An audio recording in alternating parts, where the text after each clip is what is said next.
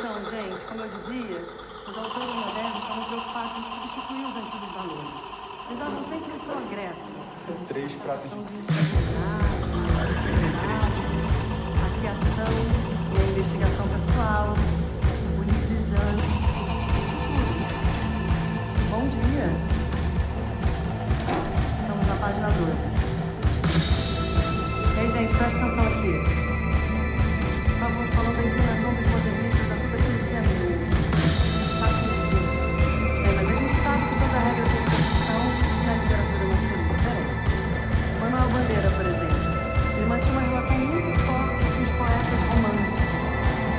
causa da relação com a sua própria enfermidade, o Bandeira sofreu de tuberculose.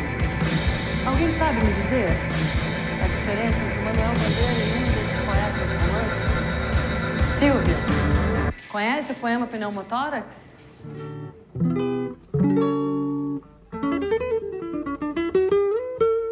A Central 3 apresenta o Cinema Nacional em Revista. É o Central Cine Brasil. Salve, salve, muito bem-vindo, muito bem-vinda ao Central Cine Brasil de número 199, nosso encontro semanal para tratar do cinema brasileiro contemporâneo, acompanhando as estreias, essa retomada do cinema nas salas, esse grande número de festivais que está aí rolando no streaming, as estreias diretamente também nos canais da internet. Seguimos acompanhando nesse 8 de outubro de 2020, nossa edição número 199, que vai tratar de um filme que gerou muita expectativa e que a gente estava muito ansioso para assistir, Sem Seu Sangue, longa da Alice Furtado, que está estreando nessa reabertura das salas em algumas cidades pelo Brasil. Logo entra também em cartaz na Netflix. Filme que vem da quinzena dos realizadores lá do Festival de Cannes, passou também na Mostra Internacional de Cinema aqui em São Paulo, passou no Festival Internacional do Rio, tem essa bonita, intensa trajetória aí de festivais para agora chegar ao público geral. A sinopse de Sem Seu Sangue, a vida para a introspectiva Silvia parece fazer mais sentido após conhecer Arthur, skatista e poeta nas horas vagas os dois mergulham em uma convivência intensa, interrompida por um grave acidente. Nem todas as coisas do mundo são lógicas. Qual é seu nome? Silvia, Meu é Arthur. tá indo pra onde? Sei lá. O coração quer o que quer.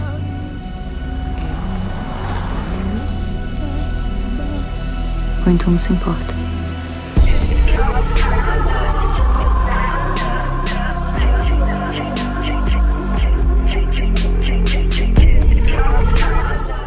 Eu sou Paulo Júnior, estou na companhia de Murilo Costa e já dou meu boa noite para Alice Furtado, que vai bater um papo com a gente sobre Sem Seu Sangue.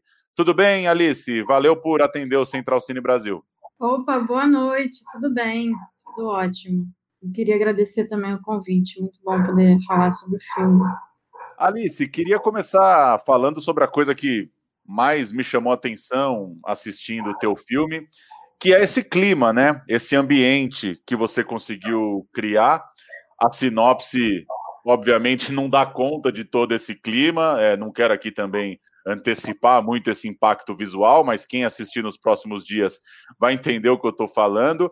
Queria que você falasse um pouco disso, dessa personagem Silvia. Como que você foi desenvolvendo a vida dela, a vida do Arthur, desenvolvendo esses personagens com base nessa textura que tem um quê de mistério, tem um quê de terror, tem ali uma forma, uma cronologia que é um pouco quebrada, às vezes você não sabe direito o que está acontecendo, que se trata de um, de um devaneio, de uma lembrança. Enfim, queria que você falasse um pouco desse climão do filme que me chamou muita atenção. O filme pareceu muito autoral, muito arrojado na construção dessa atmosfera, né? Desse sentimento, dessa ambientação dos personagens. Legal você falar isso. Eu acho que devaneio e lembrança são duas palavras que definem bem o que por onde o filme quer caminhar mesmo. Eu acho que o filme ele é uma jornada sensorial, é mais do que uma história que se acompanha com um fato aqui outro ali. Eu acho que são sensações que vão se transformando na tela, né? Dessa protagonista que passa por um processo de enfim, não vou adiantar também muita coisa, mas ela passa por um processo muito específico e o filme segue essa jornada dela dentro mesmo do próprio corpo dela, assim. Então, o clima é um pouco uma soma de todos esses sentimentos, isso extravasado um pouco para o mundo, assim, mas a gente está um pouco vivendo dentro do mundo dela, vivendo dentro do corpo dela, e a minha ideia era um pouco essa, assim, entrar pelas entranhas do, do processo dela. E aí é um trabalho com a forma que a gente escolheu filmar e a trilha sonora, são várias as locações também acho que dizem muito sobre esse processo. Eu fui costurando essas, esses elementos assim para poder possibilitar para o espectador essa, essa jornada assim. Alice, como o Paulo já comentou um pouco, pela sinopse, o seu filme parece que vai ser um drama adolescente, partindo de uma história de amor, mas logo isso se transforma numa experiência sensorial. Você traz um tom fantástico, o filme quebra as nossas expectativas iniciais. A segunda metade ela é bem cheia de elementos místicos, sobrenaturais, e nessa questão a parte estética é muito importante para estabelecer esse tom do filme. Aí eu me peguei pensando um pouco em referências, assim, desde o cinema do Gus Van Sant, que é mais interessado nas sensações do que na narrativa, até o tom fantástico mais recente da Tantique, da Matt Diop, e depois pensei também muito numa certa fase neon do nosso cinema brasileiro, que tem recentemente o Boi Neon e o Divino Amor, ambos do Gabriel Mascaro, ou também o Tinta Bruta, Los Silêncios, que são filmes recentes que usam esses elementos estéticos. Como o nosso cinema tem essa particularidade, a demora entre idealizar e lançar o projeto, é sempre difícil localizar exatamente onde surgiu uma ideia, quando o filme começa. Então, não sei se esses filmes já estavam no seu radar eu queria ouvir um pouco sobre as suas influências para estabelecer esse tom tão diferente, fantástico, um pouco misturado com um drama adolescente, e também saber se você enxerga algum comum entre o Sem Seu Sangue e esses filmes brasileiros recentes que eu citei, ou se foi um acaso, assim, de tudo sair meio que ao mesmo tempo. Não, bacana. Eu acho que Gus Van Sant, sem dúvida, foi muito importante para mim, desde que eu comecei a consumir cinema de uma forma mais voraz, digamos assim, é, Gus Van foi um dos cineastas que, com quem eu tive uma, uma relação muito intensa, assim, um dos primeiros, talvez. Então, foi muita influência para mim. O cinema da Claire Denis também, eu acho que dialoga muito com isso, eu acho que também é um cinema de sensações. Cheguei a ser orientada por ela num, numa residência que eu fiz lá na França, então teve esse diálogo super interessante. Acho que nesse, nesse ano, no Festival de Cannes, em 2019, tinham muitos filmes dialogando, assim. Tem o Atlantique da Mati Diop, tem o Zombie Child do Bonello também, que todos têm um pouco a ver com, com essa, esse fantástico e essa perda né, de um amor e a, a tentativa de trazê-lo de volta, e que acaba passando por uma por esse lado mais fantástico mesmo. E acho interessante. Tem a coisa do mar também, o Atlantique, né? Tem uma certa. Tem algumas rimas, assim, que eu acho bem, bem legais, assim. sobre o cinema brasileiro recente, a coisa do neon, eu acho que é muito uma uma sincronia estética, assim, difícil de explicar. Não sei se tem a ver com uma certa distopia que a gente está vivendo, que a gente vai para um lado um pouco mais fantástico, até nas cores e até no tratamento visual. Isso veio muito do diálogo também com o diretor de fotografia e com a diretora de arte. Eu acho que a cena que acabou sendo muito definitiva para o filme é aquele sonho que a Silvia tem, com aquela figura, né, que começa a aparecer para ela ali naquele sonho. A figura, na verdade, não, não era definida. No roteiro, era um lobo. E aí isso foi se transformando várias vezes, até que chegou aquela figura que é um pouco uma representação dos próprios desenhos do Arthur, né? E para mim é um pouco também o próprio desejo da Silvia estar tá encarnado ali naquela figura, assim, um pouco diabólica foi um pouco uma conversa com a diretora de arte, com o diretor de fotografia, que a gente foi chegando nessa, nesse look, assim. Foi muito de processo isso, porque na época do roteiro isso não estava tão, tão claro, assim, quais seriam essas cores e quais seriam essas imagens. E o neon realmente chegou nesse momento, assim, não antes disso. Então é uma coisa curiosa, não, não saberia dizer por que, que isso está acontecendo com tantos filmes brasileiros, mas sem dúvida existe um, um diálogo. E Alice, queria falar um pouquinho do, do Rio de Janeiro, que está no teu filme. Vira e mexe, a gente tem esse debate aqui no programa, toda semana pegando filmes de várias cidades do Brasil, e às vezes chama atenção a forma com que o diretor, a diretora querem mostrar essa cidade na tela. E eu fiquei pensando muito nisso também, de uma Rio de Janeiro que não puxa pelos temas que geralmente a gente vai ver a cidade na tela, né? Vez ou outra é o conflito social, vez ou outra é essa relação também social do morro e da praia, a própria coisa da cidade grande ali, do transporte público, enfim, essas questões mais urbanas que também são muito presentes no cinema. Queria que você contasse um pouco isso, assim, como que foi olhar para a tua cidade ali e falar que cor que eu quero dar para isso, que embalagem que eu vou dar para isso, sua conclusão sobre isso no trabalho, que Rio de Janeiro é essa que está ali no fundo da tua história? É muito bacana essa pergunta, porque foi, foi uma coisa importante assim para mim. Eu sinto que essa, essa Rio de Janeiro mais um cenário que a gente está mais acostumado, me inspira muito pouco. Acho que porque já existiu muito, já se falou muito sobre ela, já se mostrou muito ela. Para mim é difícil ver algo de novo e algo a ser descoberto ainda nesse, nesse rio mais cartão postal ou mais a, a, imagem clássica da violência que a gente tem. E eu queria explorar justamente um lado B do rio, assim, cenários que são assombrosos, por algum motivo são surpreendentes e que estão lá e que ninguém está vendo. Sempre que eu tive, tinha uma experiência dessa, eu achava interessante e aí eu são duas locações específicas que eu acho que cinematograficamente eu achava muito interessante, que é o, a estação ali de trem de São Cristóvão, o, o Mangue, é, na Lagoa da Barra, que é um lugar super esquisito, assim, as pessoas chamam até de Pantanal brasileiro. Tem jacaré lá, uma coisa muito louca que está na nossa cidade e que a gente nem, nem passa por ali. E para mim era importante que o Arthur e a Silvia percorressem esses espaços, espaços por quem a maioria das pessoas que estão correndo para cá e para lá na rotina sequer sabem que existe, mas eles no mundo deles, que eles criam juntos, vão explorar justamente isso, assim. Mas era um pouco isso que me interessava, assim. O colégio que a gente filmou foi o colégio que eu estudei, então tem, tem também esses laços afetivos, assim, com as locações. Alice, desde os créditos iniciais, a gente percebe que o som do filme tem alguma coisa de diferente. Ele vem criando um clima muito próprio. Na primeira cena ali na escola, ainda no comecinho, isso chega numa potência máxima, com uma mixagem criativa, a música estourando bem acima dos diálogos, a gente fica um pouco perdido ali, e a gente já começa a perceber que o som vem mais da mente do personagem, mais da cabeça da Silvia, do que das cenas que a gente está realmente vendo na tela. Isso dá o tom do filme, de verdade.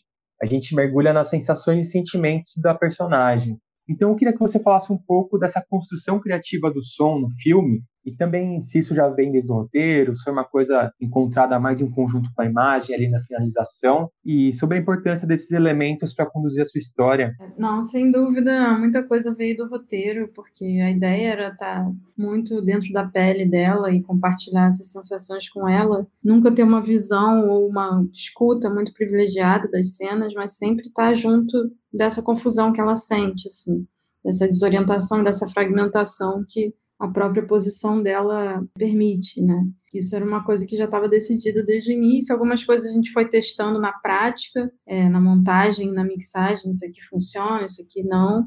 Mas a gente sabia que também tudo bem, se não for uma coisa muito clássica, muito convencional, tudo bem, porque a proposta é essa e quem embarcar nisso é, vai conseguir entender o porquê e tal. E aí volto ao Gus Van Sant, né, que é, tem esse filme Last Days, e que foi uma coisa que me marcou muito. O personagem é o Kurt Cobain nos seus últimos dias, e ele tá num cenário que é cheio de natureza, assim, só que ele escuta o som ambiente muito potencializado, muito, assim, o tempo inteiro tá muito presente, muito forte. Ele é músico, né? Então acho que ele tem essa escuta potencializada e tal. E isso eu acho que é uma, é uma experiência assim muito incrível para a gente estar tá assistindo, porque a gente se sente muito perto dele, muito próximo. Era uma referência para mim, assim, não exatamente a mesma coisa, porque a Silvia não é música, mas assim, essa relação de coincidência do espectador com, com o personagem era uma coisa que eu queria muito explorar, assim. E aí foi isso, assim, esse trabalho com a trilha, com o desenho de som e com a câmera também, para justamente tentar chegar próximo da Silvia, assim, das suas sensações.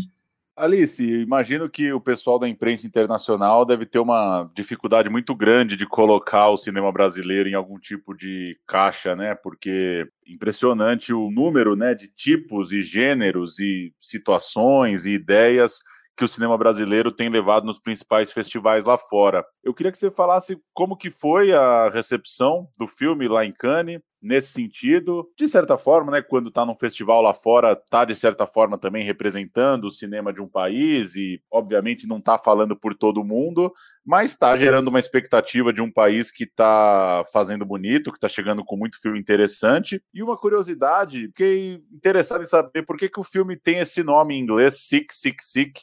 É engraçado que tem até uma, tem uma questão do som aí da letra também, com SSS. É nessa pergunta aí sobre a repercussão internacional, que você contasse também do nome.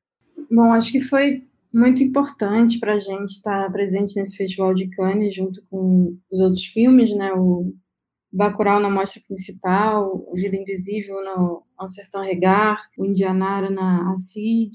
Foi um momento muito forte, eu acho, e eu acho que a gente estava muito bem acompanhado e me senti honrada de fazer parte dessa, desse grupo que estava lá representando o cinema brasileiro, né? E muito diferente, cada filme era muito diferente um do outro, mas eu senti que estava todo mundo muito muito receptivo e muito empolgado com o que a gente estava mostrando ali naquele momento e muito preocupados também com a situação do país. Houve essa essa estendida de mão assim, mas vocês precisam de alguma coisa, como é que tá? Todo mundo querendo saber um pouco sobre a situação que a gente está vivendo, né, política. Inclusive, em relação a isso, a gente pôde fazer um, um protesto na nossa sessão para defender a educação pública, que estava sob ataque nesse momento, e todos nós somos ex-estudantes da Universidade Federal Fluminense, então temos muito a dever à educação pública, então foi um momento também importante da gente lembrar as pessoas que foram importantes na nossa formação. Sobre a recepção, o nosso filme acabou passando no final do festival, né? Então foi aquele frenesi de 10 dias e ali no, nos últimos último dia foi a nossa sessão. Foi uma sessão única, né, de manhã, passou até num, nos outros cinemas, mas a sessão principal lá no teatro foi, foi de manhã. Foi super interessante, assim, e eu sinto que é um filme que ele desafia um pouco o espectador e algumas pessoas eu acho que conseguem embarcar totalmente nessa jornada que não é uma jornada muito óbvia e outros não. Então é um filme que divide e foi uma coisa que eu fui aprendendo assim indo com ele nos festivais e desde essa primeira experiência. Mas para a gente foi uma satisfação enorme estar ali. Foi muito bom também poder conviver mais com o elenco e com a equipe nesse outro contexto, assim, um pouco mais tranquilo e um pouco mais de, de celebração também se conhecendo de uma outra forma, né? Porque o set de filmagem pode ser um ambiente tenso também, tem muita coisa envolvida. Foi muito legal, tenho ótimas lembranças assim do festival e muito bom estar tá lá é, junto desses outros filmes brasileiros tão potentes. E a coisa do nome, só para completar, para matar a curiosidade? Então, o título, na verdade, é, estranhamente, o título em inglês ele me veio à cabeça muito antes do título em português, porque era o refrão de uma música do Salem, que é a música que toca nos créditos do filme, né? Toda vez que eu escutava essa música, eu ficava as imagens do filme que não existiam na época ficavam passando na minha cabeça. Quer dizer, o filme não existia, né? As imagens existiam na minha imaginação. Então isso aqui ficava martelando na minha cabeça e eu percebi que o filme era uma jornada por três etapas de doença, três momentos patológicos distintos, né? Que é primeiro é uma certa doença do amor, assim, da paixão, de uma forma totalmente doentia, assim. No segundo momento do filme, você passa por uma coisa mais, uma doença mais psicológica, uma certa. Não uma doença psicológica, não. É... Vamos indo, vamos caminhando por aí, mas existe aquele momento também de febre e de doença que passa pelo próprio corpo. E aí sim, no terceiro momento, temos essa obsessão. Seria ainda uma outra forma de doença, assim.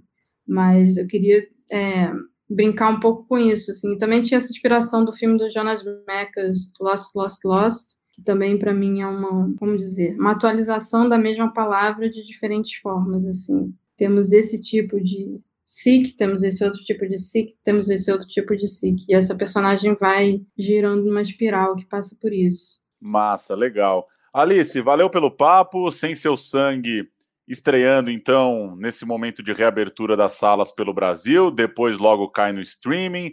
É só você ficar ligado aí nas redes da Vitrine Filmes e ficar de olho na programação para logo conferir Sem Seu Sangue. Passou por Cannes, passou na Mostra de São Paulo, passou no Festival do Rio, fez aí o circuito de festivais e agora chega para o público geral. Mais um lançamento esperado dos filmes que a gente ouve falar muito bem lá fora. A repercussão no ano passado do festival foi muito grande, com todos esses filmes que a Alice citou. E agora, finalmente, a gente pode conferir por aqui também. Alice, valeu pelo papo. Boa jornada aí com o lançamento e a gente se fala numa próxima. Eu que agradeço, gente. Tchau, tchau. Obrigada. Nunca falava nada sobre a doença. Mas aos poucos fui entendendo. Hemofilia se trata. É só tomar as injeções. É só não se machucar.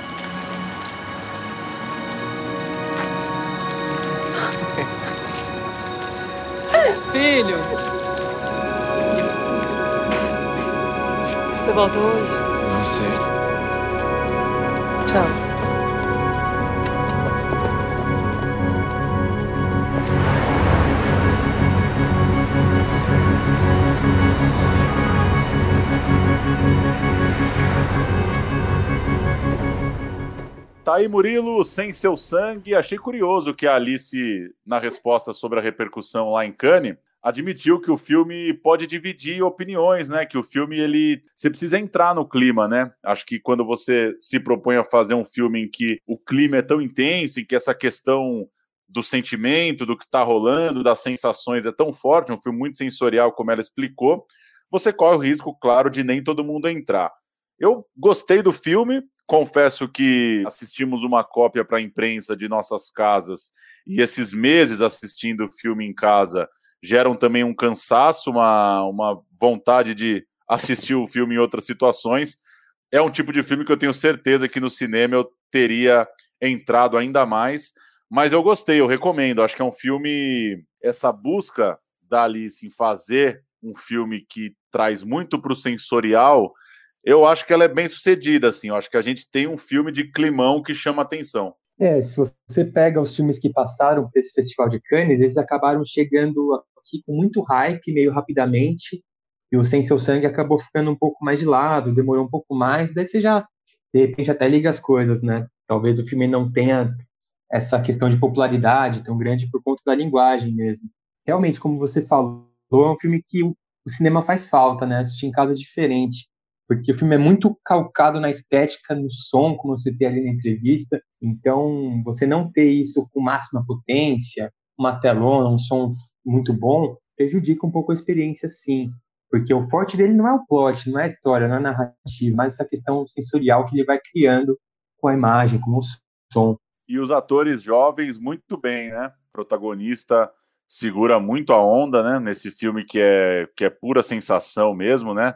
A Luísa e o Juan, que faz ali o parceiro dela, né? Também segura muito, assim. Acho que vale um elogio aí à dupla, né? O que, que você achou? Achei que eles seguraram demais essas caras, bocas e sensações. Ah, sim. Ela não tinha nem alternativa, né? O filme é muito em cima dela mesmo, muito em cima do personagem, muito interiorizado. Então, se ela não correspondesse, derrubava o filme. E não foi o que aconteceu. Ela realmente, acho que é o maior destaque do filme, talvez seja esse mesmo. Além da parte estética do som, acho que a interpretação da protagonista me ganhou também.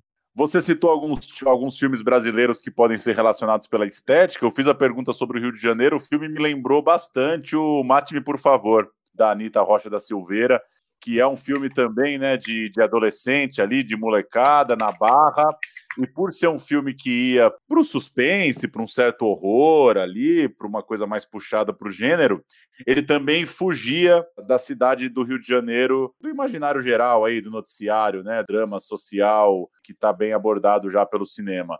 Me lembrou também, achei que depois lendo, né, depois vendo que de fato tem essa relação com o Rio e a própria resposta da Alice de mostrar um Rio de Janeiro que não é esse, que não tinha como base essa questão dramática ali da cidade, me fez lembrar também o Matme.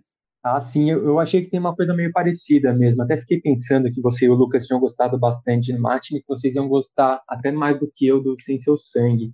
Eu achei curioso que a Alice falou que ela pensou primeiro no título do exterior, né, o Sick, Sick, Sick, por conta da música, da sonoridade e tudo.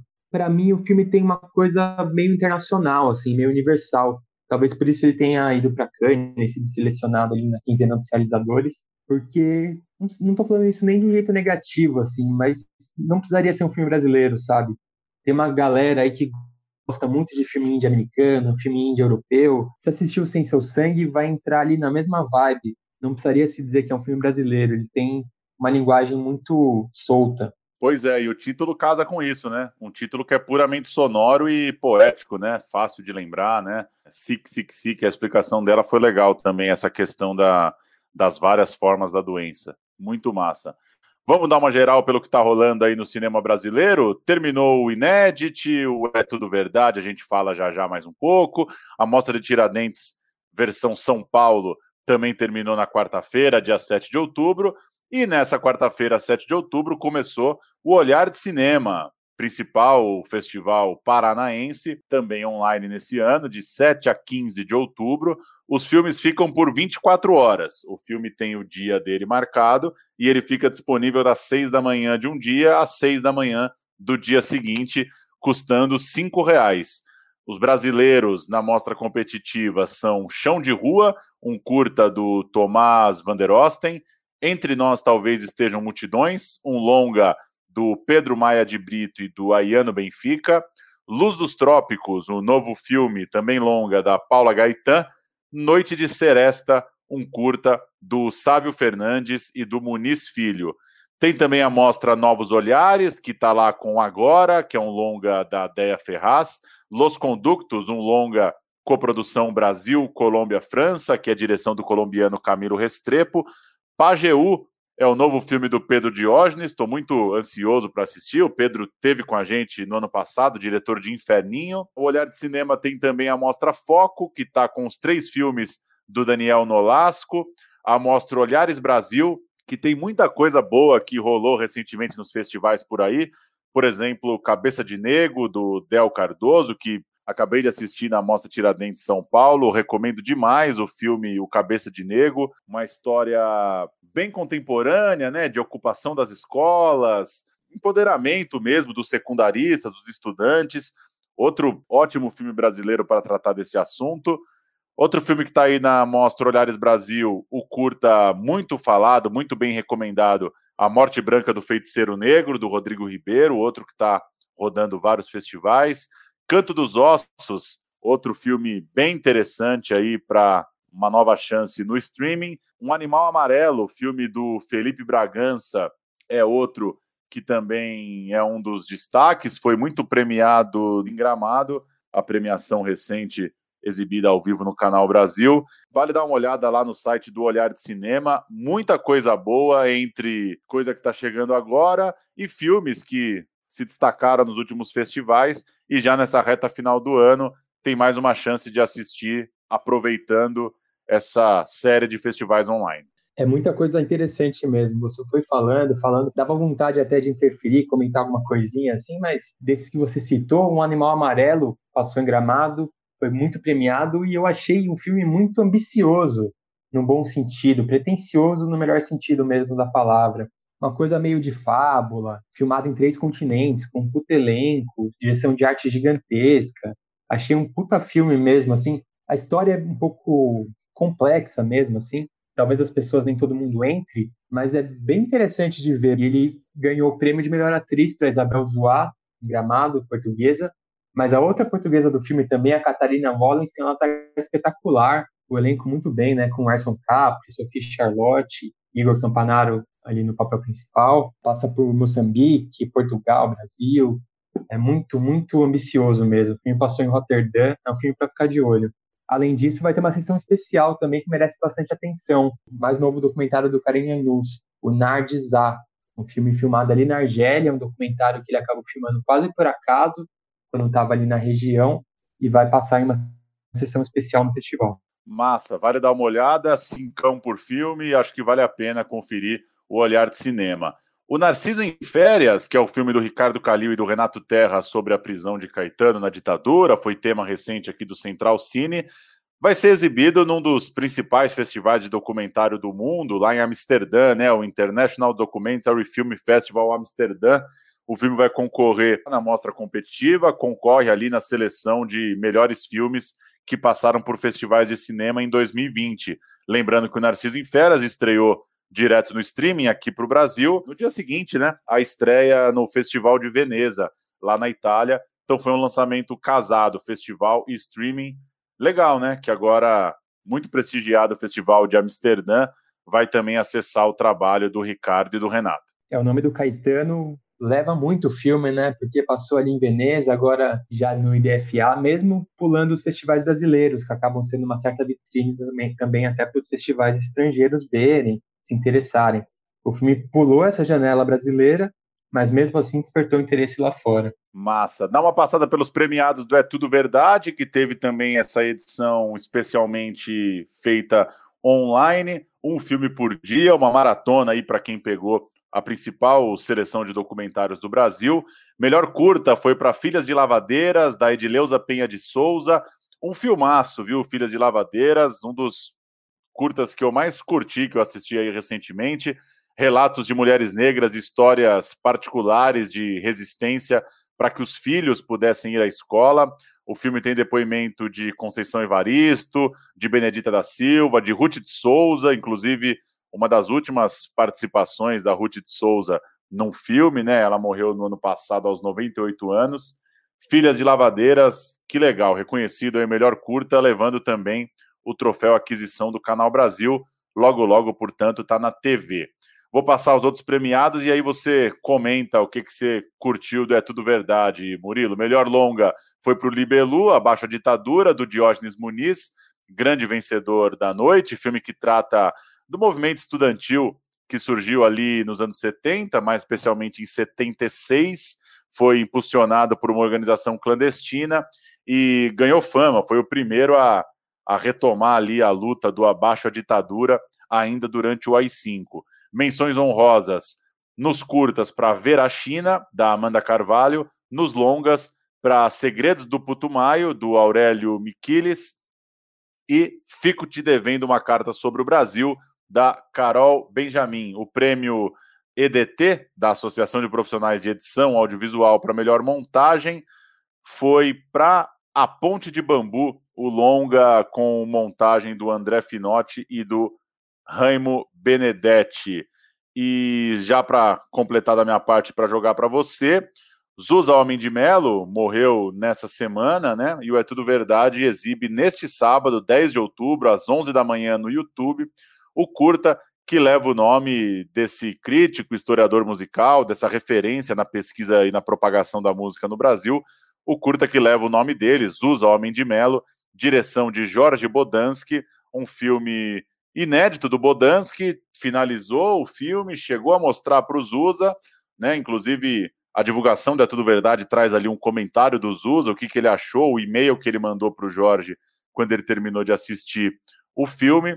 E agora o público geral tem a oportunidade de assistir esse filme sabadão, às 11 da manhã, no YouTube do É Tudo Verdade. E aí, Murilo, Libelu ganhou o É Tudo Verdade? Menções aí para o filme Para os Segredos do Putumayo, para o Fico Te Devendo, da Carol. O que, que você achou dos premiados? O que, que você conseguiu ver da mostra? Eu consegui ver até que bastante coisa dos brasileiros o que eu gostei mais pessoalmente mesmo foi o Ponte de Bambu. Achei muito boa a sacada, muito rico o material, passando por várias gerações, passando por um tempo histórico muito grande. E eu sou um pouco fascinado com essa questão da China, né? Então, ver o relacionamento de uma família brasileira que estava na China nas partes mais tensas ali do regime comunista, ou até nas partes mais prósperas também, né? Eu achei bem interessante. Mas eu gostei muito do Libelu também, eu achei muito bem montado é um documentário de entrevistas e material de arquivo, mas que não é cansativo, ele consegue puxar vários temas, trazer para reflexão, atualizar a discussão, não ficar só incensando a Libelu, né? também traz um pouco de contraditório, até pelas pessoas que eram da Libelu e viraram de direita estão no filme também, isso tem um elemento a mais no filme, dessa discussão de será que todo mundo depois dos 40 vai, vai indo para a direita, como que é essa questão, né? Achei bem interessante. O que, que você achou do Boa Noite? Boa Noite eu achei muito bom, assim, eu fui ver sem esperar muito, pensando, ah, tá bom, uma cinebiografia do Cid Moreira, talvez fale um pouco do jornalismo brasileiro também, da história da, da Globo, enfim, pode ser interessante. Mas o filme te desconstrói logo de cara, já começa com o Cid Moreira de pijama ali, tiozinho, mexendo no celular meio perdido em casa. E é um retrato muito intimista mesmo, da intimidade dele no dia a dia com a esposa, as coisinhas simples que ele faz em casa. E ele ajuda a contar o documentário. Ele tem umas ideias, chega para a diretora e fala: quero fazer isso, vamos fazer, ela top e faz junto. Inclui ele no processo criativo. E eles ficam ali na própria casa do Cid gravando os offs. É muito legal, assim. Esse é um filme que o dispositivo que leva mesmo, porque se fosse documentário banal, talvez não fosse nada demais. Também gostei do Fico de Devendo uma Carta sobre o Brasil, que é uma menção honrosa, da Carol Benjamin. É um filme que tem apoio aí do Moira Salles, já vem com esse selo grife aí da Videofilmes. Mas é aquele doczão bem grande mesmo, bem ambicioso, que retrata uma família que foi destroçada ali pelos militares, né? um caso muito emblemático de um cara que foi preso com 17 anos, e mesmo com todos os apelos internacionais, continuou preso um bom tempo, em solitária, boa parte desses anos. A filha dele vai atrás da mulher da Anistia Internacional que se correspondia com a avó dela na época.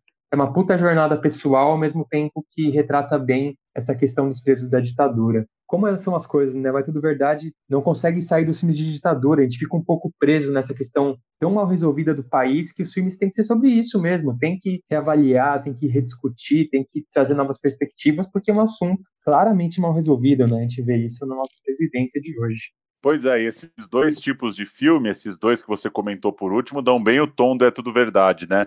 Que são perfis de famosos, né? O filme do Cid Moreira que você citou, enfim, tinha também o filme do Jair Rodrigues, é isso? Isso, Jair Rodrigues disparado. Então sempre tem espaço para esses filmes que vão perfis de artistas mesmo, de gente famosa, de gente pública. E esse filme, esse tratado sobre temas políticos também tem muito espaço, como você disse, é impressionante como a gente nasceu já depois da ditadura e a gente provavelmente vai morrer vendo o documentário da ditadura, né? Digo eu e você que, que temos aí 30 e poucos anos, pelo jeito vai longe. É impressionante como tem muita história para ser contada e uma coisa interessante que é o próprio filme do Caetano, né, o Narciso em Férias traz, é impressionante como tem muito arquivo ainda para ser revirado, né? Afinal, os documentos encontrados sobre a absurda prisão de Caetano e Gil são arquivos públicos, né? Isso o Brasil tem de particularidade, né? A ditadura brasileira está documentada. As decisões, os porquês, os inquéritos, as perguntas, tudo que era de. tudo que monitoravam das pessoas, isso está documentado. Agora, o difícil é ter uma comoção de fato da sociedade para conseguir trazer tudo isso à tona e, e dar uma, uma limpada geral nessa ideia, né? Começar a tratar isso de, de, de uma forma diferente, não sei, né? O cinema tem um pouco essa função, né? Com esses documentários, conseguir nos alertar sobre o que aconteceu para não repetir e para conseguir tratar como deve ser tratado, né? Não naturalizar os absurdos e revirar essa memória com um senso crítico, né? Concordo com você que o É Tudo Verdade acaba sendo um lugar muito importante para isso. É triste que a gente ainda precise tanto revirar esse assunto, que já não esteja esgotado e superado, mas precisa, principalmente o documentário, fazer esse ponto crítico, porque às vezes parece que é só o documentário que está fazendo, né? E que o documentário está ali fazendo uma luta solitária. Não é tudo verdade, esses filmes que a gente citou, eles têm umas imagens muito irônicas, olham com humor para essas coisas, né? O Libelu tem um coronel que aparece ali com umas falas completamente descabidas e patéticas para o dia de hoje. E na época ele era uma autoridade de Estado mesmo, falava aquilo na TV e ficava por isso mesmo. Então é importante rever isso tanto tempo depois e ver como era patético, como era ridículo, pra gente não ter saudade, né? Porque, puta merda. Ato público está proibido. Não admitimos passeata nem comício. Está todo mundo preso. E hoje vão ser enquadrados na Lei de Segurança Nacional. Quantas pessoas foram não presas? Não tem contas. Quantas tiveram aqui? Onde nós estamos? Seguindo aqui, registrar que a, o filme Casa de Antiguidades, do João Paulo Miranda, está de olho numa vaga no Oscar de 2021, né? Espera ser o filme brasileiro escolhido para tal. Vai ter sessões especiais no Petra Belas Artes a partir de 19 de novembro o filme precisa passar pelo cinema, né? Projetaram essa data aí já imaginando uma, uma normalização maior e já um acesso aos cinemas aqui em São Paulo. O filme é protagonizado pelo Antônio Pitanga, acompanha o Cristóvão, um homem simples do interior que tem que mudar de cidade para buscar uma vida melhor, buscar um trabalho. O filme foi o único da América Latina a receber o selo de Festival de Cannes desse ano, está na seleção oficial de Cannes nesse ano, foi exibido no Festival de Toronto, passou também pelo Festival de San Sebastian, tem uma carreira muito firme e está sendo cotado aí, está nas principais listas e revistas como um filme candidato mesmo a chamar a atenção do Oscar, né? O filme caiu na mão aí da RT Features, do Rodrigo Teixeira, já demonstra uma certa intenção, né, de internacionalizar ainda mais o filme, e você fica atento ali no Instagram, nas, nas redes sociais do filme, fica bem claro que tem uma campanha grande para ele ir para o Oscar mesmo.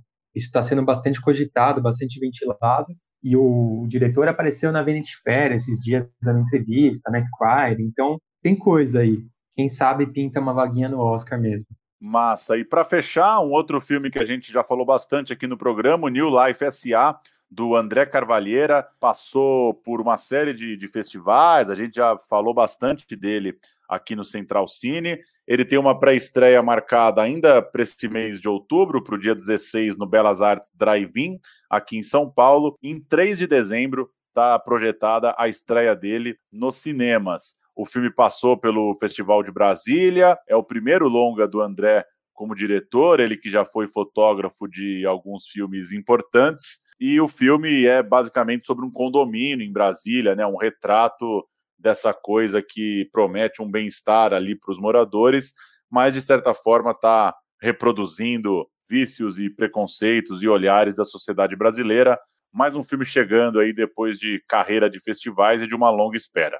Um som ao redor em Brasília, será? Vamos ver. Pois é, meio por aí. Manda. Não, só, só, ia falar que ainda temos a Imensidão da Noite, que o André fez a fotografia. É um puta filme, assim, um filme que acho que passou meio batido aqui no Brasil, mas que eu gostei muito, assim, indico para quem quiser ir atrás, tá nos streams, acho que vale a pena, principalmente para quem gosta de música. Massa. Outro filme que tem essa questão da luz, né? Como você falou, né? O pôster dele, ele é, é aquele que o pôster é meio, meio rosa, não é? Isso, sim. A luz no filme é muito importante. Tem vários shows ali que são captados com uma estética bem bonita. Filmão, acho que vale bastante a pena. Massa, legal. É isso então, Murilo. Seguimos acompanhando. Nas próximas semanas a gente traz mais alguma coisa que tiver aí nos festivais. As estreias estão aumentando. E vamos que vamos, que 2020 não acaba. Também sei lá se vai mudar alguma coisa quando acabar, né? Mas é isso. Valeu, Murilo. É, é isso. Até.